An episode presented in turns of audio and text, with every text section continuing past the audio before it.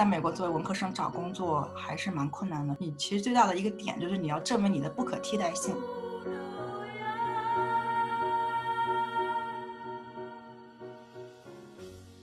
我还有一个体会就是，我觉得美国人他比较，他做很多事情，我感觉是出于热爱。就像我说的，读书还是他做一个项目。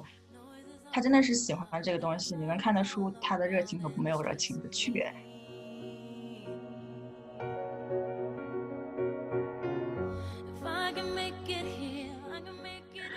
对我，我们听说我们也是都是做 social media 的。哎呀，我们贩卖焦虑的源头就是你啊！我没有贩卖焦虑，我是给大家打开新的可能性，对吧？所以才有我们今天的这个 conversation。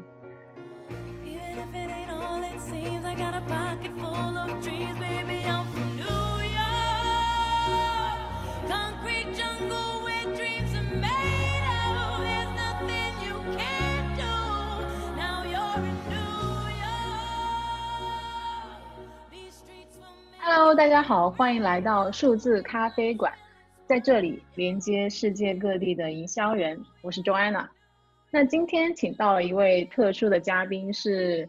现在身在美国的 Julia，Hello，欢迎 Julia，你好，Hello，大家好，非常高兴来到 Joanna 的这个频道，跟大家分享一下我在美国做 digital marketing 的一些啊经历。好，对，然后 Julia 的话，其实现在是在美国的一家快销公司做 global digital marketing，但是之前呢，其实 Julia 也在国内当过记者。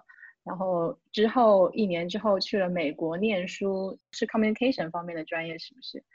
啊，对的，是传播学。对，然后毕业了之后留在美国工作，然后中间也回国试了一下水，然后最终还是选择回到 美的，然后去去更加了解我们这个 global 的这个市场以及啊 digital marketing。嗯，对的，的一些趋势。那就今天的话，其实是想跟啊 Julia 聊一聊，就中美之间的，譬如说中小企业怎么去出海，以及我们的公关、数字营销究竟是怎么回事。首先的话，就是可能我们可以啊 maybe 聊一聊 Julia 之前就是在美国的这个留学的经历。嗯。可以，我之前呢是在国内读的新闻传播学，所以很自然的我在美国读的专业呢也是传播学。当时并没有考虑太多，其实就是说想来了解一下国的教育，然后再正好再思考一下以后想干什么。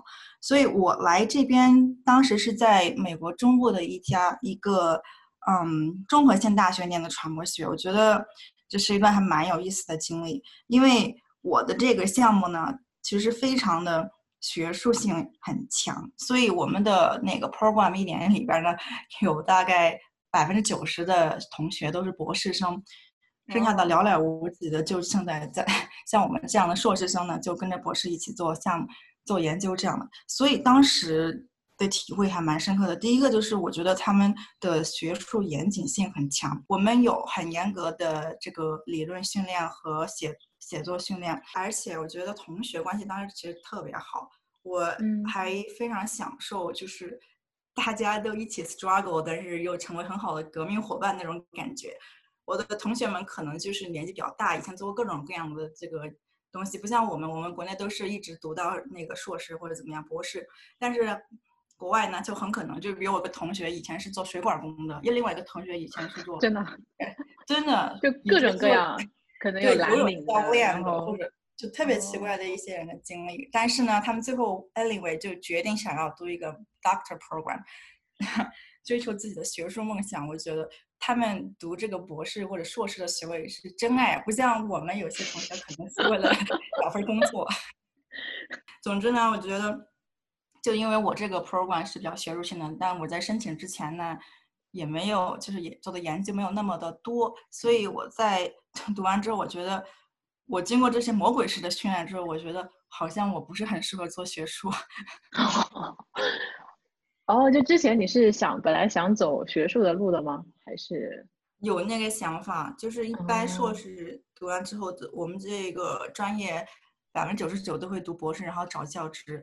但是在美国找教职也是很难的一件事情，特别是作为文科的博士，呃，找到了之后工其实你工资也不算很高，而且基本上因为美国的学校大多数分布在大农村嘛，所以你可能会去 Idaho 这种就是没什么人的地方。明白。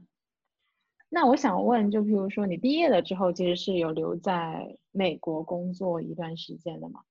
嗯，对。其实我当时毕业之后并没有想太多，就是说我先工作看一看，感觉一下这边的工作氛围，因为我也之前在国内工作过嘛，我想了解一下这之中的差别，所以我觉得体验也没什么事儿。嗯，说实话，因为我们这个 program。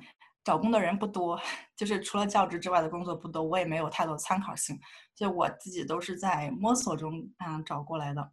比如说我试了 marketing，我试了试了呃一些 communication specialist，试了 PR，但是因为作为其实在美国作为文科生找工作还是蛮困难的，因为你主要是语言问题，然后是文化问题，然后是签证问题，这等等一系列问题会造成了可能会比。Native speaker 会更难找到一些工作，甚最最大的问题是，呃，你你其实最大的一个点就是你要证明你的不可替代性，就为什么我别人可以 hire 你不可以 hire 这个美国人，所以所以这一点的话其实是蛮难的。但是我还好的是我当时就是运气比较好，在一家 local 的就我们当地的一家呃中型的快消品公司找到了一份工作，当时是做在他们。的 digital marketing team 里边做 social media content creation 和 strategy 是做这块的。然后呢，后来我在这期间呢，也是接触到了蛮多蛮多就 digital marketing 的不同的方面，所以也帮助我慢慢的转型到做 digital marketing。嗯，那我想问，就譬如你当时是怎么证明你的不可替代性的？还是说你正好运气好，就是拿到了这个 offer？其实就是运气，运气加上。时机吧，然后实力，锲而不舍。好的，非常好。对，反复的去 bother 别人。对啊，我们我们在的确啦，就是在国外就需要，尤其是是在，比如说就业形势很难呐，然后然后文身为文科生，有时候会觉得自己可能就是优势没有那么突出啊。就这种环境下的确是需要大家去锲而不舍的去。寻找机会，然后最终我觉得也是能能够有所收获的。嗯，对的。那我我也听说，就是 Julia，其实你在美国工作了两年之后，也是有回国的嘛？当时是什么样的情况呢？嗯，当时有一些个人因素和工作上的因素吧。其实工作上的因素就是，我觉得在美国我的发展，我暂时看不清。然后再加上我当时国内有一家公司给了我一个 offer，我就蛮想回来体验体验的。我我其实一直都想，就是觉得我在想，我在如果做做 marketing，那我往上怎么走？所以 当时回国呢，很有意思的是，这个这这份工作呢是在互联一家互联网教育公司做海外营销，然后侧重于 PR。所以呢，因为其实我找到这个就是。就是这份工作 reach out 到我也是因为我当时在国内有记者的经历嘛，所以我就说回去看一看嘛，因为正好感受一下这两个的差别，所以我就回去了。感受怎样？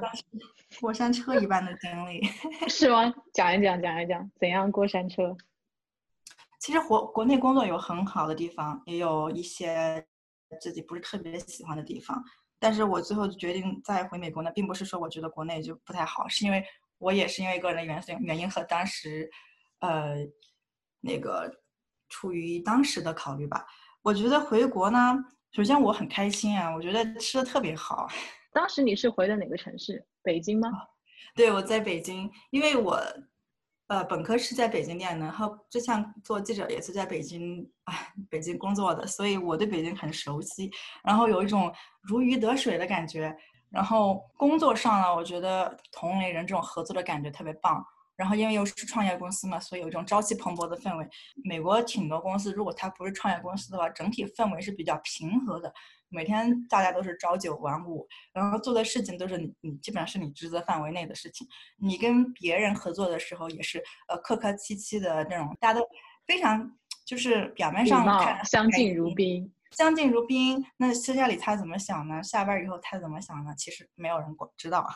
所以我就下班之后都不想了，就是下班之后就应该就是过自己的家庭生活了嘛。啊，对对，下班之后最好是千万不要看到同事，比如说团建，团建千万不要搞到五点之后，五点之五点之后搞到搞团建，我都不想来。这是工作了。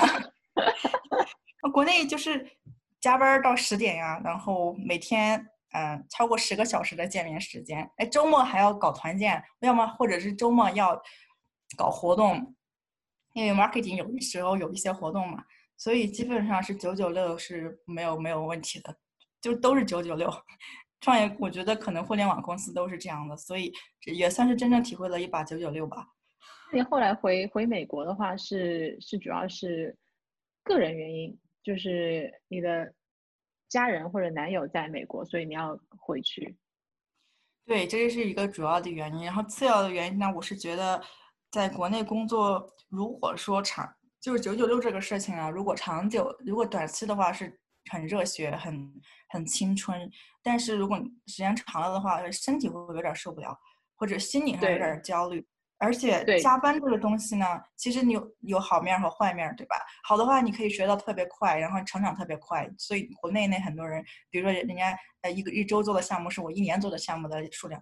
但是呢，就很多时候如得看情况而分嘛。就如果你这个加班是无效率的加班，或者你每天都在处理一些琐碎，你你的思维并没有提高，你的眼界并没有拓展，我觉得其实这属于无效加班，是对。对，是应该避免的，所以我就觉得我可能需要一些时间来自我提提高。比如说，在美国，我虽然上班就是这个九九六比较就是就是上班时间比较嗯轻松，对比较短，但是我可以有一些时间来做自己的事情。所以无论是比如说我喜欢画画，我喜欢弹琴，我就喜欢跑步健身，还是我喜欢上课学习，我觉得都是有时间去做自己的事情的，所以。所以我当时也是觉得，我也还想花一些时间，就是提高一下自己，不想把自己全部都花在工作上。所以我就考虑到综综合的这些因素，我觉得先回来看看。就如果说以后再有比较合适的机会，我还是会考虑回国的。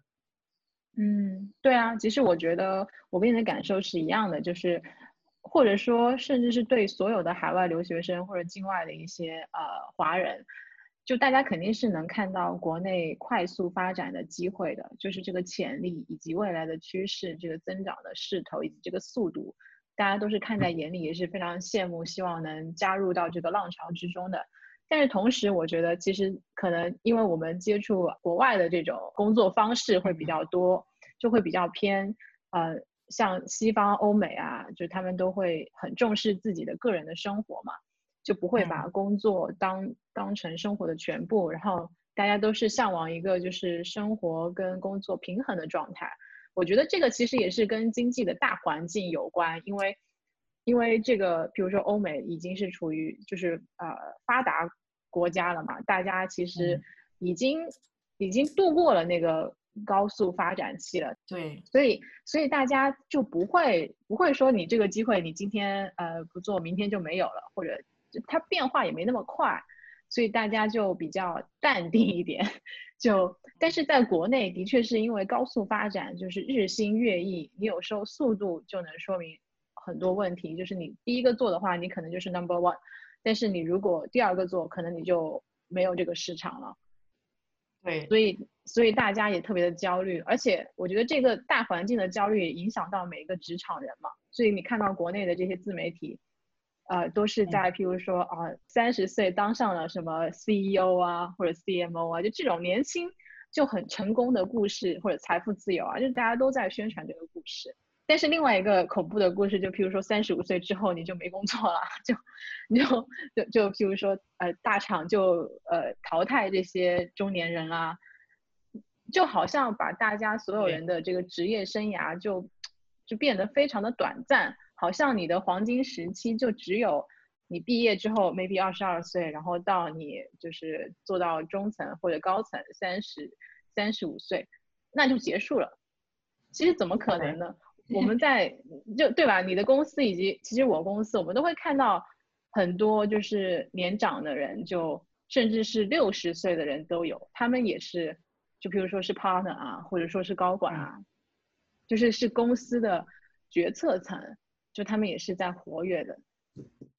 对，我觉得就是中美确实差距很大，就是但是最后还是看自己适合什么吧。就遍地是黄金，那这个黄金你能不能捞到？捞到以后你承受得住不？这个都是要看自己的。嗯，每个人不一样的情况，我还有一个体会就是，我觉得美国人他比较，他做很多事情，我感觉是出于热爱。就像我说的，读书还是他做一个项目，他真的是喜欢这个东西，你能看得出他的热情和没有热情的区别。但是我们很多时候都是因为那种压力被迫着我们前进。我并不是说，就是我做这个东西，并不是因为。我喜欢它，而是因为我迫于生计。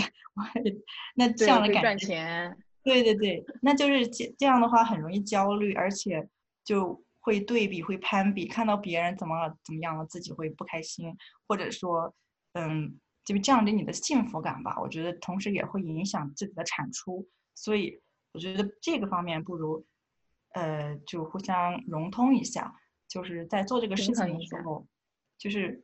在做一件事情的时候，比如说做这工作的时候，就想想，哎，我我如何做到，我是如何爱上这个工作，然后同时去提高这个东西，而不是说，哎呀，今天老板让我做这个，明天老板让我做那个，我好累。就是思路可以变一下，可以可能会稍微轻松一点吧。嗯，对，我觉得这个其实内外部都有吧，因为我相信，就我们现在这个年，现在我觉得。大部分人应该还是有一点，起码有一点兴趣，然后，呃，想做这个事情才才去做，然后但是可能做久了之后，你也会开始有一些自我怀疑啊，这到底适不适合啊，或者说是不是要转方向了？然后到底我对这个重复的工作，因为工作肯定会要重复的，最终都是你避免不了有一些繁琐的事情，那那就是这些繁琐之后，你是不是？你可能也要，就像你刚刚讲的，就是要回头看一看你当初为什么会做这个选择，然后究竟是你自己做的选择，还是说呃，就是大环境或者说你家人让你做这个选择，然后通过不断的去 review，然后发现你自己到底是想干嘛，然后会真正去热爱什么。嗯，对的，所以所以就是觉得职场的职场这个职场的历程也要把人生放长远一点。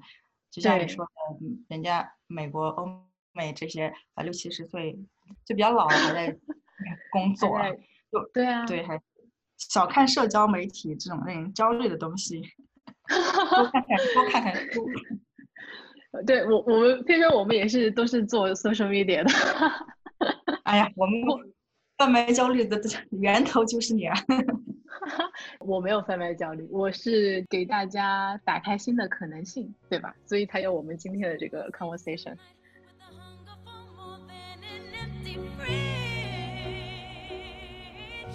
好的，感谢大家收听本期 Julia 对职业道路选择的分享，希望大家都有所收获。